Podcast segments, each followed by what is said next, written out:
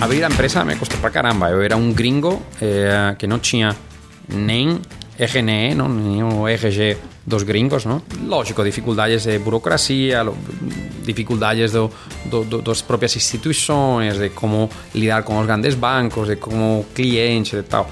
Todo é difícil, não? Mas, eh, penso o seguinte, não? Às vezes o brasileiro pensamos muito que as coisas são difíceis, mas o dia que as coisas sejam fáceis, eh, o negocio va a virar difícil para o emprendedor, ¿no? Porque o emprendedor é emprendedor porque ele resolve problemas. Se as coisas fossem muito fáceis para emprender, seria fácil para todo mundo, ¿no? E aí de repente teria concorrentes para caramba, ¿no? Todos os gringos estarían o dia seguinte aqui no Brasil replicando os modelos que ten en Gringolandia trazendo eles para aqui, ¿no? O espanhol Sérgio Fúrio veio para o Brasil sem falar uma palavra em português, mas com um número na cabeça: 200. Mais especificamente, 200%. Essa era a porcentagem de juros anual cobrada pelos grandes bancos nos empréstimos no Brasil. Foi com o objetivo de reduzir os juros que o Sérgio fundou a Bank Fácil, lá em 2012, que depois virou Acreditas, oferecendo crédito com garantia em bens como casa ou carro. A empresa já emprestou mais de 500 milhões de reais. Para impulsionar seu crescimento, ela captou quase 1 bilhão e 200 milhões de reais com investidores. A última rodada foi anunciada em julho deste ano e foi liderada pelo grupo japonês SoftBank, que avaliou Acreditas em 700 milhões de dólares. O episódio de hoje é para contar a impressionante história dessa fintech e entender a visão do Sérgio para o futuro da companhia.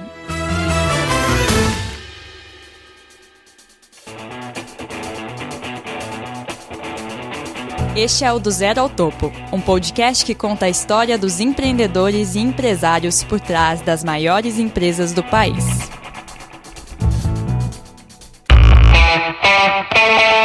Antes de a gente conhecer a história do Sérgio, um recado. A gente vai gravar um podcast do Zero ao Topo com plateia. A gravação vai acontecer aqui em São Paulo no dia 25 de setembro. Nós vamos ter dois fundadores de empresas que vêm revolucionando o mercado financeiro. O André Penha é cofundador da Quinto Andar, uma startup de aluguel residencial fundada em 2013 que acaba de virar o mais novo unicórnio brasileiro. Augusto Lins é cofundador da Stone, uma empresa de meios de pagamento fundada em 2012 que abriu seu capital em Nova York em 2018. A companhia atualmente vale mais de 8,8 bilhões de dólares. Se você quer participar, é só mandar um e-mail para podcast@infomoney.com.br.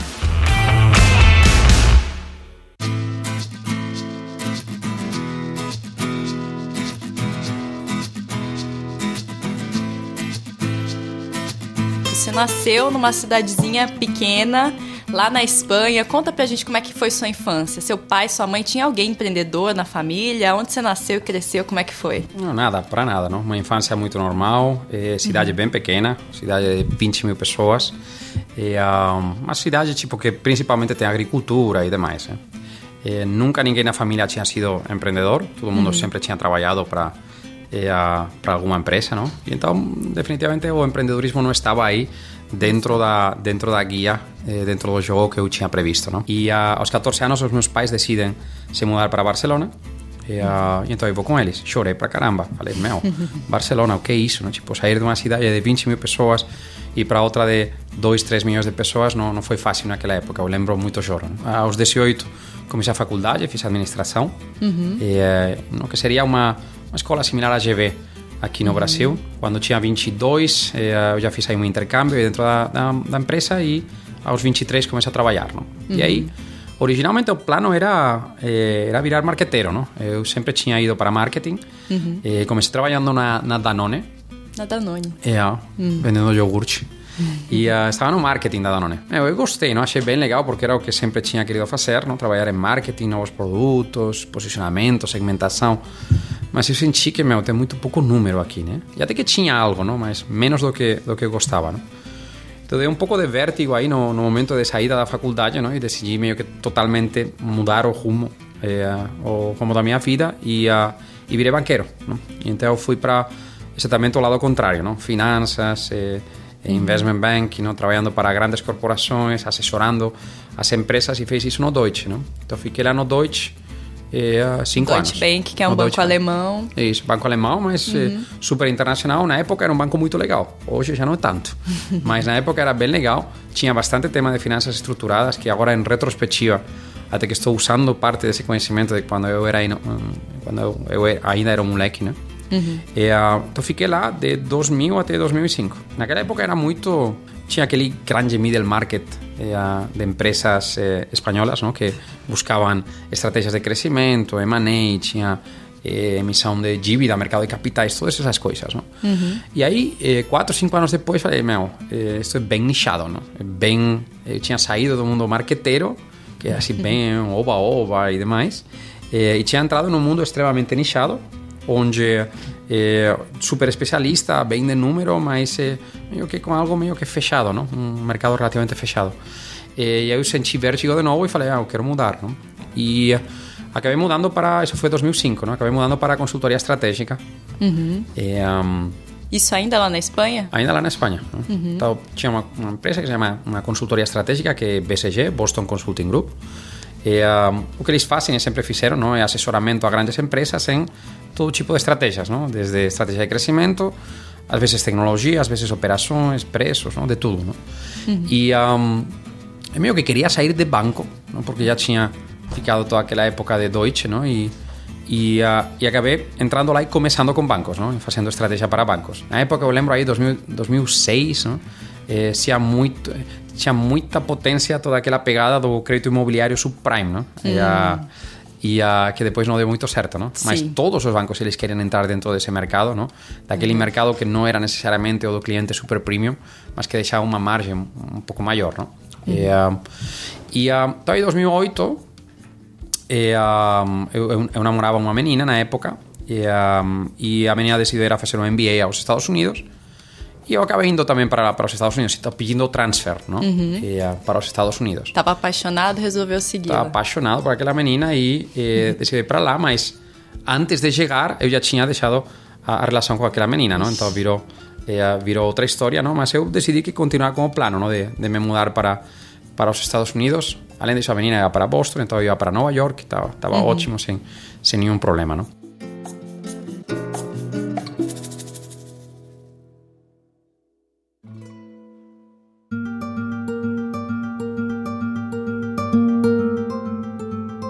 Então eu me vi lá, não? Eh, ano 2008, um mês antes de, de Lehman colapsar, eu chego lá a Nova York e, eh, e de fato começo a trabalhar e então aí começa o colapso do sistema bancário americano. E o que, que era o seu trabalho no momento? Que você falou que lá na, na Espanha você estava ligado, é, ajudando os bancos a se estruturarem e tinha essa questão do apelo ao crédito, ao subprime, aí que era o que colapsou, né? O que causou o colapso da, da Exatamente. não? economia em 2008. Eu acho que é um movimento totalmente contrário, ¿no? Tipo, o sistema bancario y de repente... Bom, eu acho que teve esos primeiros seis, nove meses, na época de, sei lá, setembro, outubro de 2008, até eh, quase meados de 2009, que foi uma bagunça, tipo, não, não, ninguém estava perseguindo uma estratégia, era modo sobrevivência, não?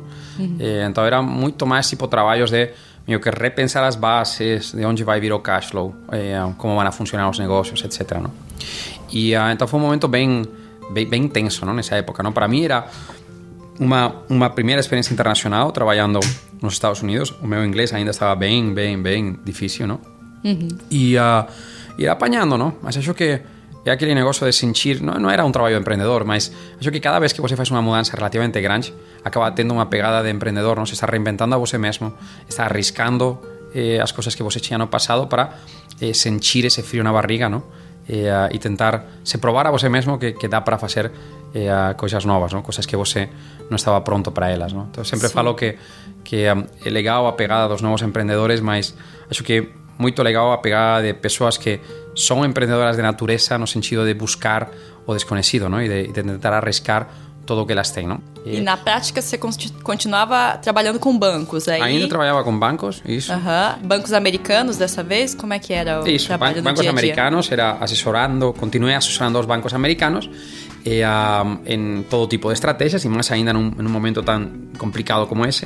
Mas é a meados de 2009 eh, um, um, un banco español que tinha comprado un banco lá nos Estados Unidos eh, procurou a gente para liderar um novo projeto de transformação tecnológica. Era um banco que esse banco espanhol acabava de comprar em 2007, na verdade, e então é uma época que os preços estavam lá acima, não? Eh, então eles queriam eh, usar a tecnologia como um jeito de mejorar a performance de ese banco y, y, y dar, un, y dar un pulo. ¿no? Entonces, a mi responsabilidad era liderar un, un que no pico. Llegó a mil personas, ¿no? entre eh, consultores terceros, eh, propios funcionarios do banco. Uh -huh. eh, um, ese time, o, a misión era transformar a tecnología do banco. ¿no? E um, tal que acontece, ¿no? Tipo, aí foi un pouco cando mergullar realmente na parte tecnológica dos bancos, ¿no? E é cando você percebe que meu, o, o, o problema está bem, bem no fundo, não? É uma tecnologia muitas vezes criada faz 15, 20 anos, que não necessariamente o banco é proprietário dessa tecnologia, sino que o banco, em muitos casos, não, terceirizou essa tecnologia para um terceiro, comprou e é uma licença que às vezes ele não consegue controlar. Não? Uhum. E, uh, e o que acontece é que qualquer mudança é, é um desafio enorme. Não? Além disso, acho que ficou para mim claro não? O, os problemas do jeito de desenvolver tecnologia dentro das, das instituições financeiras. não? A instituição financeira, o banco, ele precisa ser robusto, não? E então todas as coisas vão devagar, não? Uhum. E uh, como todas as coisas vão devagar e os projetos são grandes, você precisa de muito planejamento. Não? É o jeito, se você quer, antigo de desenvolver software, não? de criar tecnologia. Grande planejamento, analisa todas as possíveis coisas que podem acontecer para evitar eh, desperdício de coisas que você não sabe. Não? E uh, isso era algo super válido faz eh, 20 anos, não? onde o mundo mudava pouco. Uhum. Eh, mas nessa época, por mala sorte, se você quer, foi uma das épocas que mais rápido mudou o mundo. Não? Em 2007 tinha, tinha sido o primeiro release do, do iPhone, que mudou totalmente o jeito em que as pessoas interagem eh, umas com outras e com os bancos. Não? E uh, aí, claro, esse projeto que tinha sido começado a ser pensado e, e planejado em 2008 lógico, não tinha nada a ver com esse surgimento desse, eh, dessa revolução do smartphone e de mobilidade, etc. Não? E um, então se criou esse produto não? que começou em 2009 e acabava sendo entregue em 2011, 2012. E quando você pega um transatlântico e você pede para o transatlântico ir para o ponto X, é difícil se desviar, não? Quando você está no meio da, da viagem, não? Virar o barco é muito complexo, não? Isso foi de fato o que aconteceu, não? Era muito difícil colocar mudanças nesse eh, nesse planejamento. E uh, em 2011 e 2012 a gente estava entregando esse projeto com uma certeza muito clara de que aquele projeto não respondia às novas necessidades não? desse banco.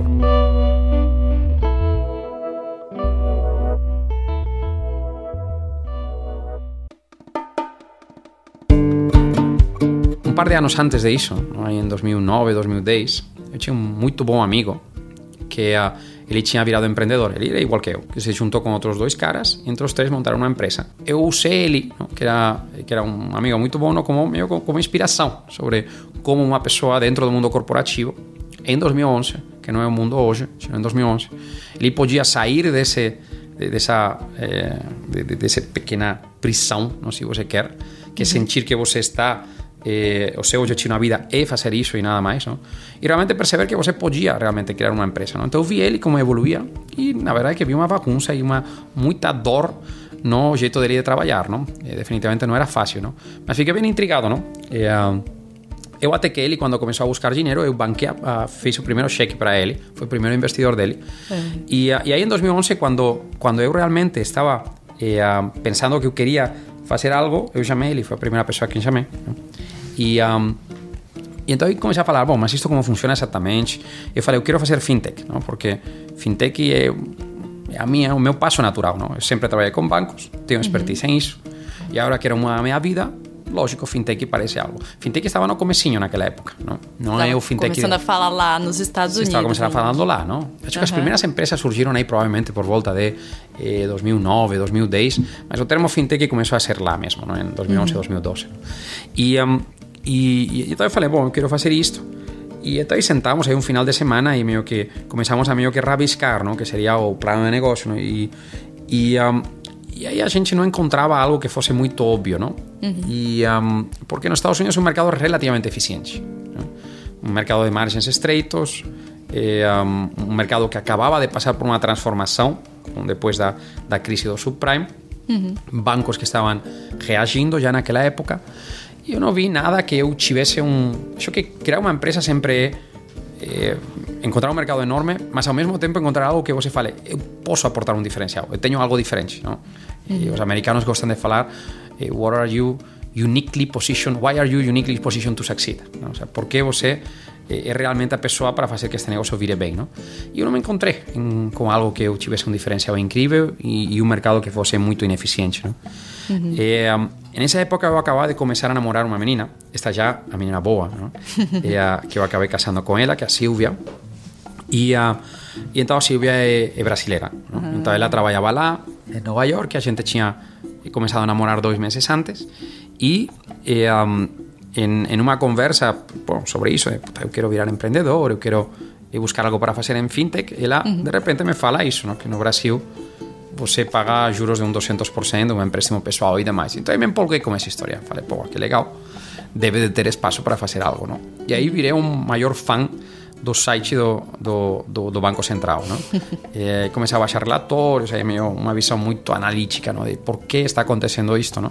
Mm. E aí rabisquei unha serie de hipótesis no? que, que, que ao final acababan moito falando sobre a falta de produtividade da rede de agências, eh, baixo volume de crédito, baixa presença eh, do imobiliário no? dentro, da, dentro do tipo de crédito que o, que o brasileiro pega e resolvi, falei para a Silvia de volta, falei, cara, eh, eu gostaria de, de ir a morar para lá e vou abrir uma empresa. E, uh, acho que a frase foi do estilo, vou mudar vou arrumar ese problema dos juros no Brasil, no? do, seu, do seu país. No? E, uh, e, então aí convenci ela no? para, para, para voltar para o Brasil. Brasil. Isso. E, então eu vol, vol, volvi com, eh, voltei com ela, não? Uhum. E, uh, e então isso foi abril de 2012, que foi o momento em que a gente abriu Acreditas.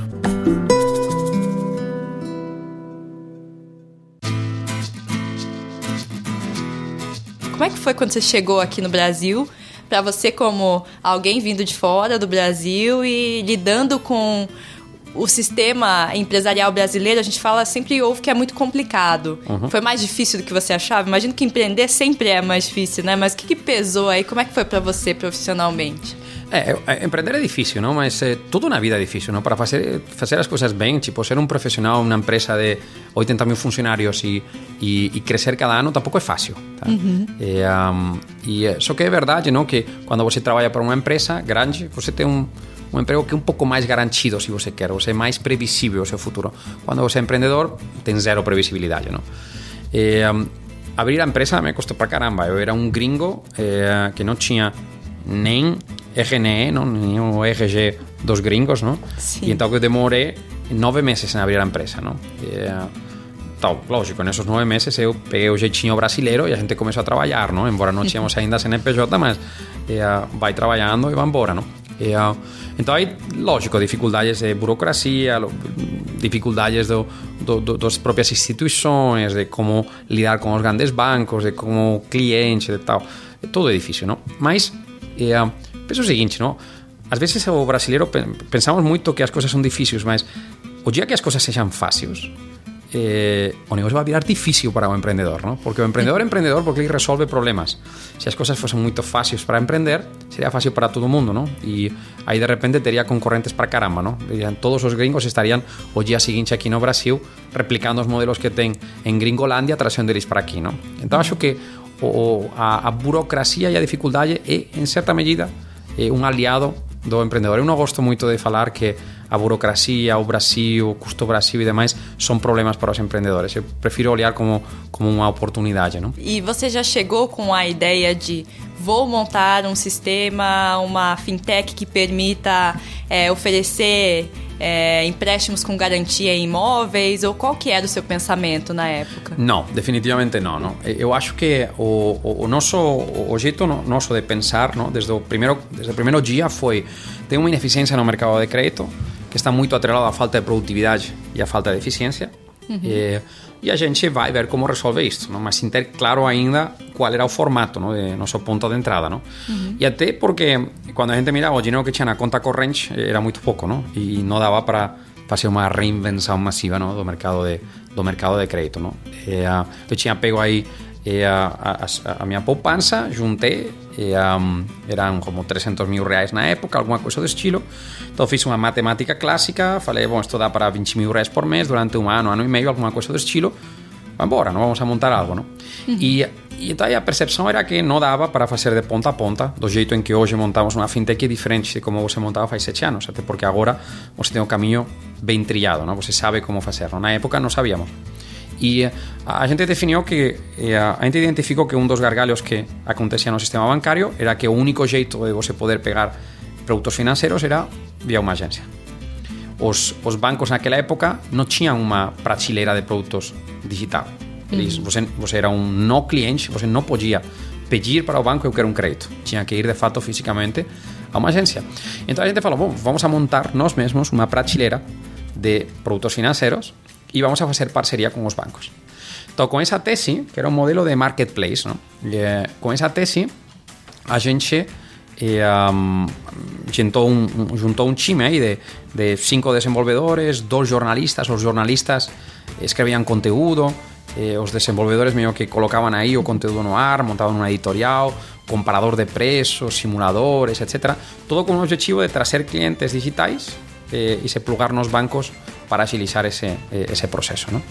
E eram bancos de que tamanho? Quais eram esses bancos que vocês se associaram na época? Bom, a gente queria trabalhar com todo mundo, não? Lógico, uhum. você é uma startup, quem quer trabalhar comigo, que eu já estou aqui disponível, não?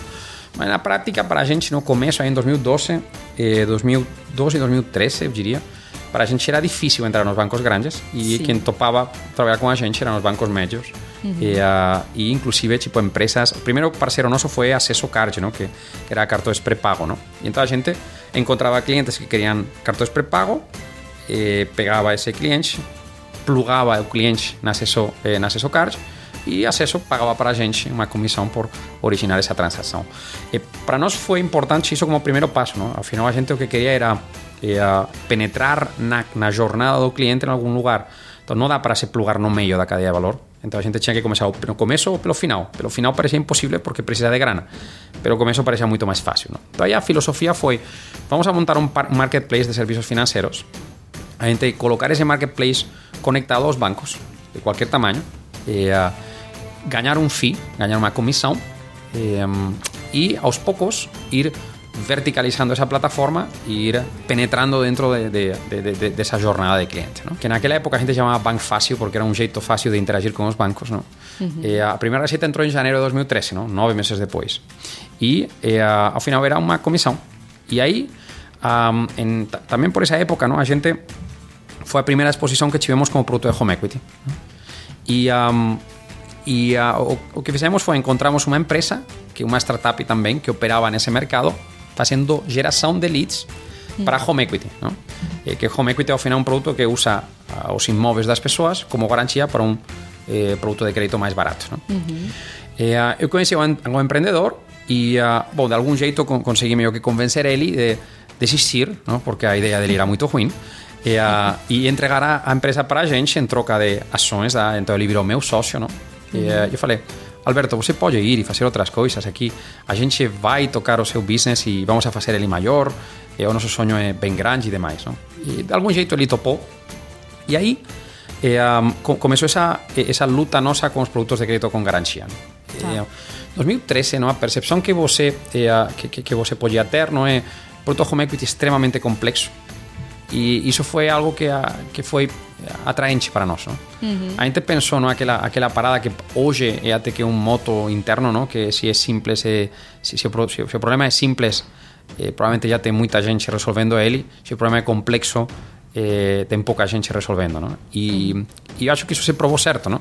Até hoje em dia não tem pouca gente que foca em produtos de crédito com garantia pela complexidade não? De, de, de, de criar isso. Não? Então, em 2013, que fizemos? Não? Pegamos esse conceito de gerar um lead para um terceiro E comenzamos a preguntar a ese tercero, que eran bancos medios principalmente, ¿no? comenzamos a preguntar, bom, mas quais son os seus problemas? ¿no? Eh, por que você non converte máis, ¿no? por que você non faz máis negocio con os nosos leads. ¿no? Uh -huh. E entón eles começaron a falar ¿no? os desafíos operacionais, eh, o cliente eu tenho que ligar a ele, tenho que ligar para ele, tenho que coletar unha serie de dados, de documentos. E ainda falou para eles: bom, e se nós fazemos isso por vocês? Ele falou: é fantástico, isso seria ótimo. E então a gente começou a fazer isso, não?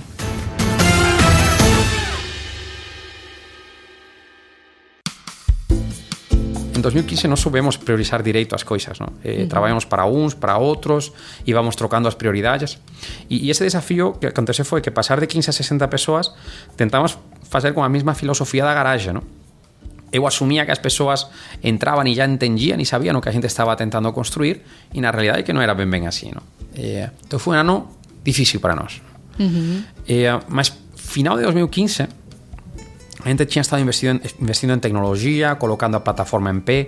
Tínhamos lançado um segundo produto, que era o crédito com garantia, mas ao invés do imóvel, que seria o home equity, o crédito com garantia do veículo, não? Eh, uhum. que a gente chama auto equity. Não? E um, esse crédito está vindo muito bem.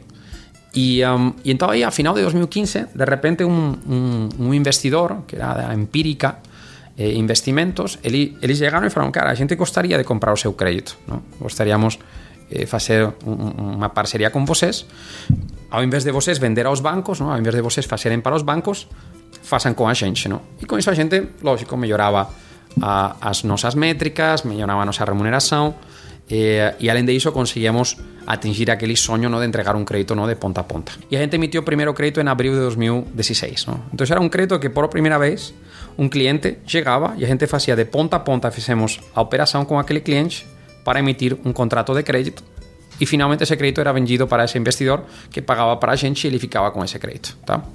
Então, para a gente foi um momento mágico ¿no? de ver que realmente você, com, com startup, você conseguia fazer tudo isso, um produto super complexo como o nosso.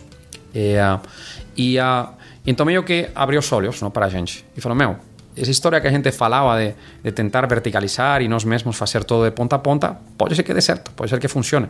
Uhum. E, um, e, uh, e então aí, en, durante 2016, fuimos aos poucos ¿no? migrando ¿no? De, de, ter eh, crédito com bancos para ter crédito com investidores e em 2017 aí já eh, com essa visão ¿no? de, de, de, montar uma plataforma de ponta a ponta de novo levantamos outras duas rodadas de capital nesse caso, uma de 60 milhões e uma de 200 milhões de reais e, uh, e, e elas para quê? ¿no? Elas foram, lógico, para criar a tecnologia, ¿no? continuar criando essa plataforma cada vez mais automática, cada vez mais potente mas mais importante para dar um passo além. Não? E esse passo além foi: olha, sim, eu emito este crédito e eu depois coloco isto nos investidores.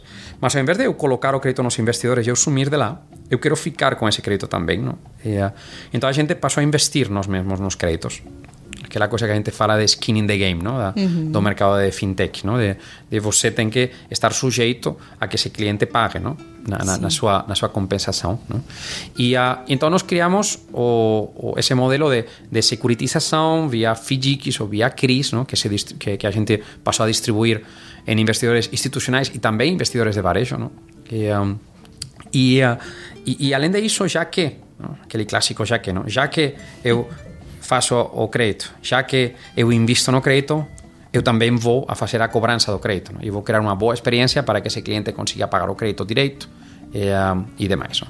Então, 2017 ano super legal, e, uh, fuimos evoluindo como modelo, cada vez máis vertical, comenzamos a transferir ya todos os créditos para dentro de casa. 2018 foi o momento en cual a gente deixou de traballar con bancos. E a gente pasou a traballar ya só con mercado de capitais. ¿no? Uh -huh. Mercado de capitais sendo ese conceito ¿no? de eu encontro investidores que queren aplicar o dinero a unha boa rentabilidade e por outro lado eu teño tomadores que eles queren pegar un crédito ao menor custo posible.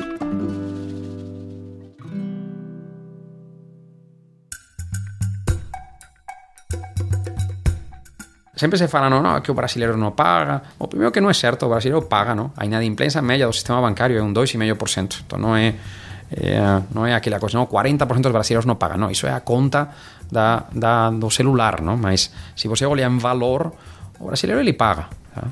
Eh, mas além de iso, se você coloca skin in the game no brasileiro, non? se você faz que o brasileiro ele teña un incentivo realmente a pagar e un colateral, unha garantia, cria ese incentivo, então o brasileiro paga para caramba, não? Quanto que está a taxa de inadimplência então, já hoje perdas, perdas da carteira estão embaixo de 1% de nossa carteira. Então isso o que permite a gente entregar uma taxa de juros muito baixa, um spread bancário muito baixo, porque o cliente ele paga, não? Então, a gente uhum. sempre fala que não, somos eh, não somos o, o, banco dos bons pagadores, não? Eh, se o cara é bom pagador, por que ele vai estar pegando um empréstimo pessoal a um eh, 80% de taxa anual? Se ele é bom pagador, Eli va a usar el vehículo de Eli, va a usar el inmueble de Eli porque Eli confianza en que Eli va a estar pagando y honrando eh, ese, ese, tipo de crédito. ¿no? A Greta soy una empresa que tiene casi mil funcionarios, no estamos con 950 ahora, eh, que origina ahora mismo ya tres productos, ¿no? Home Equity, eh, o refinanciamiento do vehículo e consignado privado, que é un super producto no Brasil que aínda non está explorado, ¿no? que uh -huh. eh, final é outra garantía, é a garantía do seu salario. ¿no?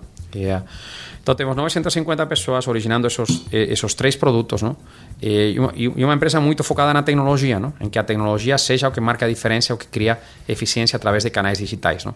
Hoje, que todo o processo é feito digitalmente, para a pessoa que quer tomar o crédito. A, a, gente hoje, 97% dos clientes chegam a gente por via de plataforma digital, uhum. eh, 85% disso é via aparelho celular. Não? Então o cliente ele está em casa dele, ele quer reduzir o custo de endividamento, ele quer eh, colocar dinheiro na empresa, ele quer eh, fazer uma reforma ele vem para a gente e ele faz uma solicitação com a gente e aí ele consegue fazer o processo de ponta a ponta no canal digital.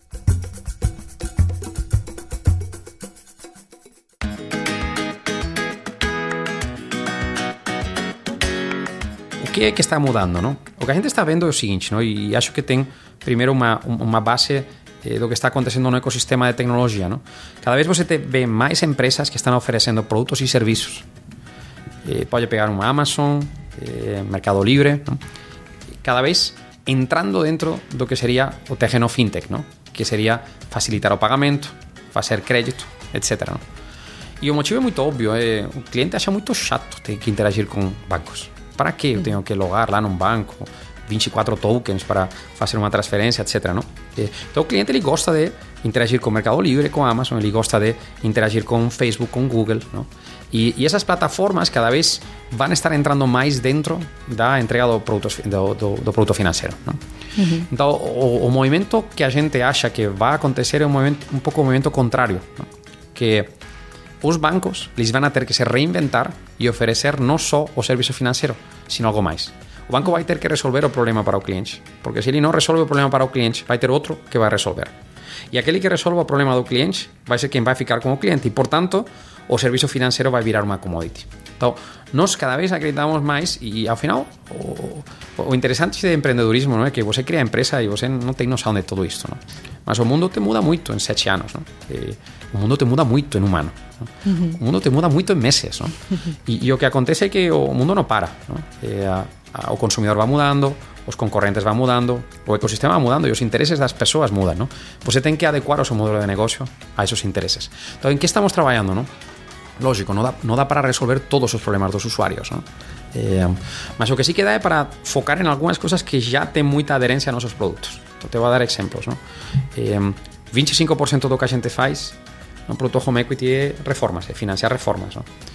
E ás veces a xente medio que tenta buscar aí como reducir a taxa do cliente, Cuando na verdade que o verdadeiro problema do cliente non é reducir a taxa en dois pontos percentuais por ano, sino en economizar na reforma un 30%. ¿No? Então você, de repente, foca moito no financiamento e non percebe de que realmente o valor estaría en mellorar o custo desa reforma. ¿no?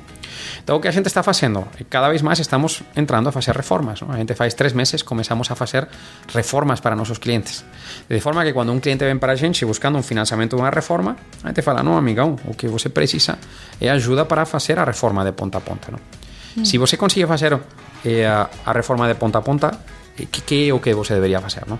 Você debería facer un bon orçamento para esa reforma, facer unha boa seleção dos fornecedores para facer esa reforma, un bon proxecto de reforma, unha boa compra de materiais, unha boa gestão do proceso de ponta a ponta, ¿no? E ao final o produto financeiro non é algo máis que un facilitador para que todo iso aconteça do xeito certo, ¿no? Falo todo isto porque ao final eu acho que no mundo de empreendedurismo e mundo de empresas cada vez máis, ¿no?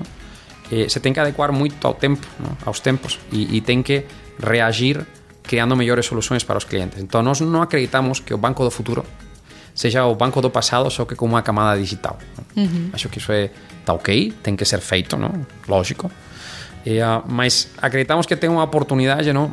super interessante para nós de pegar esses problemas específicos que o cliente tem e resolver eles conjuntamente. Não? Então, criar um novo tipo de empresa que não é um banco, não é uma empresa de serviços, sino com uma mistura dos dois, uma fusão do mundo da solução e o mundo do serviço financeiro. Não?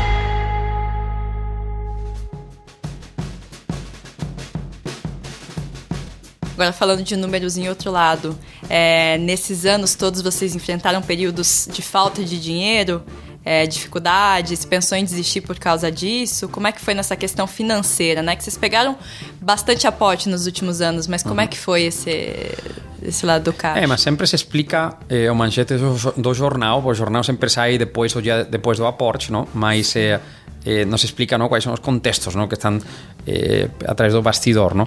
Y yo siempre he divido como chime ¿no? anécdotas de que, meu, probablemente das cinco rodadas que a gente fez, en tres delas a gente jaspó a conta. Tá? Então, meio que a conta estaba eh, quase zerada. Uhum. Eh, nas primeiras, até que eu usava o cartão de crédito, então usava o cartão de crédito para alavancar aí essa, esse último período. Não? Nas últimas já não Mas dá. Não entrava no cheque especial. Não entrava no cheque ah, especial, tá só aí o, o, cartão de crédito paga o fim de mês. Não?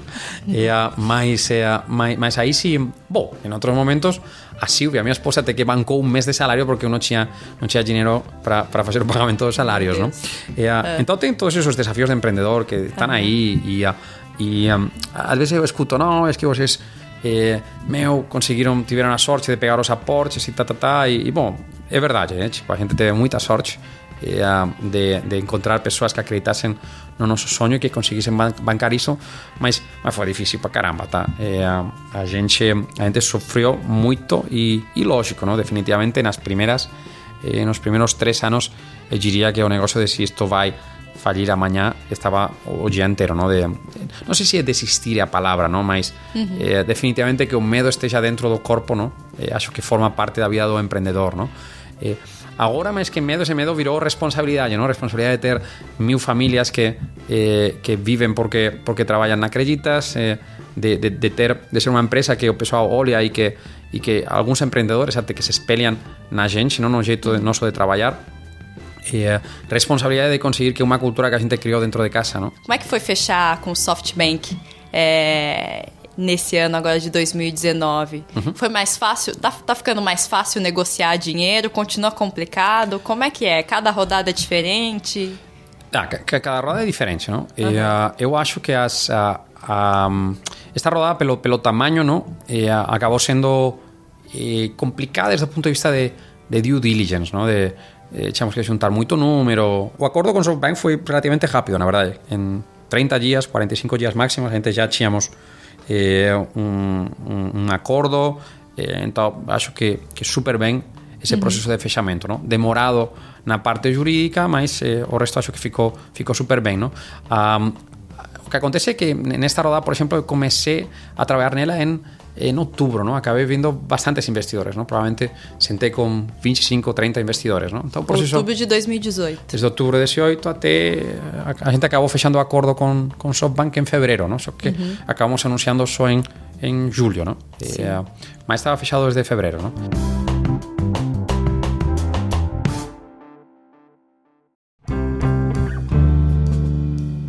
A gente tem muito essa discussão, até que o SoftBank está tá inserido nessa discussão de fazer negócios darem lucro, né? Uhum. O SoftBank faz aporte no WeWork, fez aportes no passado no WeWork e no Uber, por exemplo. O Uber abriu capital nesse ano e lá nos Estados Unidos não está indo bem, ações caindo. O WeWork veio com, é, com os, o pedido de IPO, né, de abertura de uhum. capital, também está decepcionando os investidores por conta da queima de caixa muito avançada. Como é que você vê isso na Acreditas, né? Como é que é, que ponto vocês precisam começar a dar lucro? Tem um número mágico? Como é que funciona essa questão de equilibrar as contas aí? É, sempre, sempre difícil. Para, para, de novo, o, o, jeito que eu vejo os negócios, tá? É um jeito de métricas unitárias, tá? Então, deixa-me, vamos a revisar aí como se ganha dinheiro eh, em serviços financeiros, tá? Especialmente uhum. em crédito. Para você ganhar dinheiro em crédito, você precisa fazer um investimento inicial duplo. Tá? Por um lado, aquisição de cliente, tem que trazer cliente para dentro isso custa dinheiro, marketing, análise, formalização, etc. E dois, você vai ter que investir nesse crédito. Então, isso, investir dinheiro, não? no capital não? do crédito. Então, isso gera eh, um, um investimento total que você faz. Custo de aquisição, mais investimento de capital para fazer o crédito. Uhum. Eh, quando você registra nesse mês onde você origina um crédito, quando você vê o impacto eh, no seu DRE, eh, a contabilidade te vai mostrar que você perde dinheiro com aquele crédito porque você desembolsou o custo de marketing, patatatata. E, um, e aí que acontece nos meses seguintes? Ao invés de, para ese crédito, você ver perdas, você vê eh, que está gerando dinheiro. Não? Então você vai vendo a receita que vai entrando e a margem que vai entrando. Não? Eh, para mim o relevante não é que contavelmente o que você vê lá, não? o que você vê no DRE do mês. Tá. Porque o DRE no, do mês ele tem uma junção de o crédito novo que você está originando, que ele gera uma perda, porque você está gastando dinheiro em trazer aos clientes, e os créditos antigos, que eles geram lucro, porque eles obvio que se gera lucro como crédito que você já originou, você já não tem custos, agora só está voltando o dinheiro, não? Uhum. Juntar essas duas coisas é comparar peras com maçãs. O que você tem que fazer é tem que pegar aquele crédito que gera uma despesa na largada e tem que comparar isso com qual é a expectativa de retorno desse crédito no futuro, daquele crédito, não? E, e depois tem que monitorar que aquelas expectativas realmente são boas. Perder ou ganhar dinheiro contavelmente para nós não é relevante. O que é relevante é perder ou ganhar dinheiro ona eh, en, en, a, a nível crédito, a nível empréstimo. E que ese investimento en capital que a xente está facendo gera un retorno ao capital que sexa aceitável. Uh -huh. A xente está já eh, en, en, en, con esa dinámica desde faz dois anos. Então, nosos créditos, eles geram retorno a un retorno ao capital que para a gente é bom o suficiente. E ainda tem uma melhoria potencial, que, que quando, quando eu trazo um cliente que tem um custo de aquisição, pode ser que esse cliente repita no futuro. Ainda eh, viro máis rentável. ¿no? A gente quer crear un business sustentável, a gente non está aquí eh, para facer algo rápido, eh, o noso tipo de negocio é complexo, por tanto, cada crédito eh, ten que facer sentido. Non, non posso estar originando crédito que non faça sentido. Ten, ten outros modelos onde você que faz é o cliente ten que repetir a compra. Então, por uh -huh. exemplo, o que acontece con os modelos de mobilidade é que você non pode ganhar dinheiro numa transação. Non pode ser que un cliente eh, pegue unha carona e aí já sexa rentável.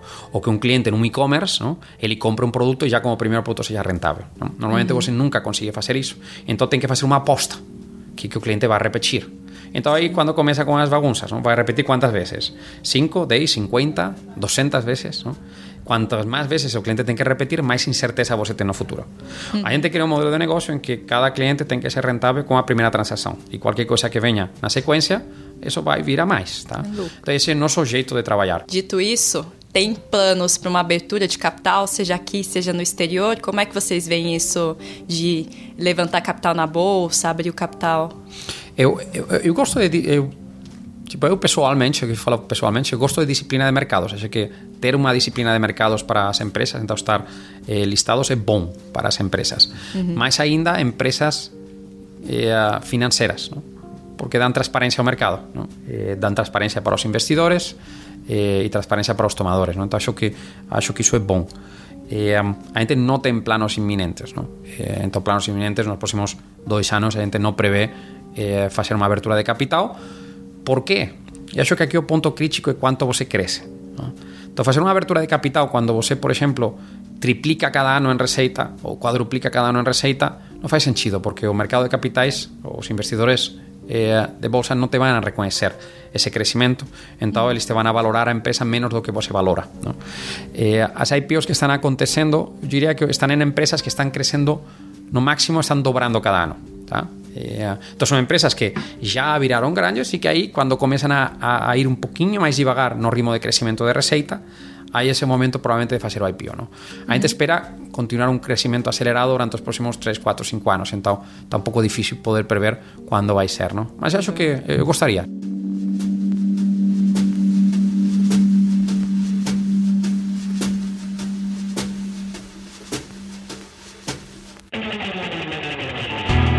Eu vi que você investe em startups também. Uhum. Tem mais de 30 investimentos em startups. Como é que é isso? Isso mesmo. É. Da onde vem? É, é da, do Brasil mesmo, essas startups? Ou como é que você olha isso e o que que... É, na minha história de, de investimento, não, começou, começou com o meu amigo, não? aquele que falávamos antes, não? É, que tinha montado uma, uma empresa que uhum. originalmente, tipo, era bizarro, não? Era, originalmente, em 2009, acho que foi, eh, a empresa era para fazer foro crowdsourcing para casamentos. Tipo, é, o sea, un casamento e a, e a tesi era ah, os noivos pegan as fotos dos profesionais, -huh. mas e as fotos de todo o pessoal que está lá no casamento, no? Si pudésemos juntar todas esas fotos e entregar para os noivos, no? Eu olhei para aí e falei, meu Deus, que você está fazendo? então ese negocio non deu certo, no? mas ele pivotou no clásico pivot, no? E, e acabou virando unha empresa de super suceso, no? Eu tinha botado aquele primeiro cheque e uh, então caiu uma grana legal. Tá? E, e eu sempre penso no mundo de investimentos como uma grana que não, não, não é para eu gastar, não? sino que é para eu reinvestir. ¿no? Então, como fiz aquele investimento em 2009 e, e ele vendeu a empresa em 2014, ¿no? E, então eu comecei meio que reempacotar aquele dinheiro, ¿no? E aquele em 2014, pues eu comecei a investir em 10, 15 startups, e, uma delas que investi em 2016, e, de novo vendeu agora em, em 2019, uhum. e, e de novo gerou outra grana relevante, não? Então acredito muito naquele naquele conceito, não, de, de, de, de ir se você teve sorte, não, de ter um bom investimento, porque uhum. afinal tem gente que tem dinheiro e tem gente que não temos dinheiro, não? Então os que não temos dinheiro eh, temos que ter a sorte, não? E então eu tive sorte em, três ou quatro vezes, não? E então esse dinheiro eu não vejo ele como meu dinheiro, sino que ele está separado, não? Eh, para investir em startups, não? Eh, uhum. Eu gosto muito de investimento em startups, não? Porque primeiro porque acho que e, uh, que, que podem gerar um retorno, e acho que no, no, no meu caso definitivamente tive a sorte de que isso acontecesse, não? Mas além disso porque me mantém muito muito mais antenado, não? Muito mais antenado do que está acontecendo, não? E e às vezes invisto, sim, invisto em fintech e às vezes invisto em coisas que não têm nada a ver com fintech, porque eu acho que ideias que, que acontecem fora de fintech às vezes você pode eh, reinterpretar elas para eh, o seu mundo para o seu business. Acho que investir me faz un mellor emprendedor, non? me faz aprender máis sobre eh, como eh, ese emprendedor está eh, está enxergando un problema e como eu posso pensar mellor a, a través do olhar dese emprendedor, non?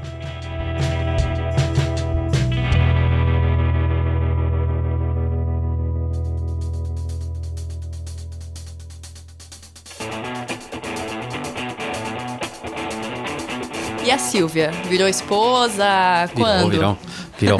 É, bom, primeiro virou esposa no cartório porque eu precisava uh. de ter o RNE e para ter o RNE eu precisava de ser um imigrante legal aqui na região. E então a gente foi para o cartório, e três meses depois de chegar ao Brasil a gente casou lá.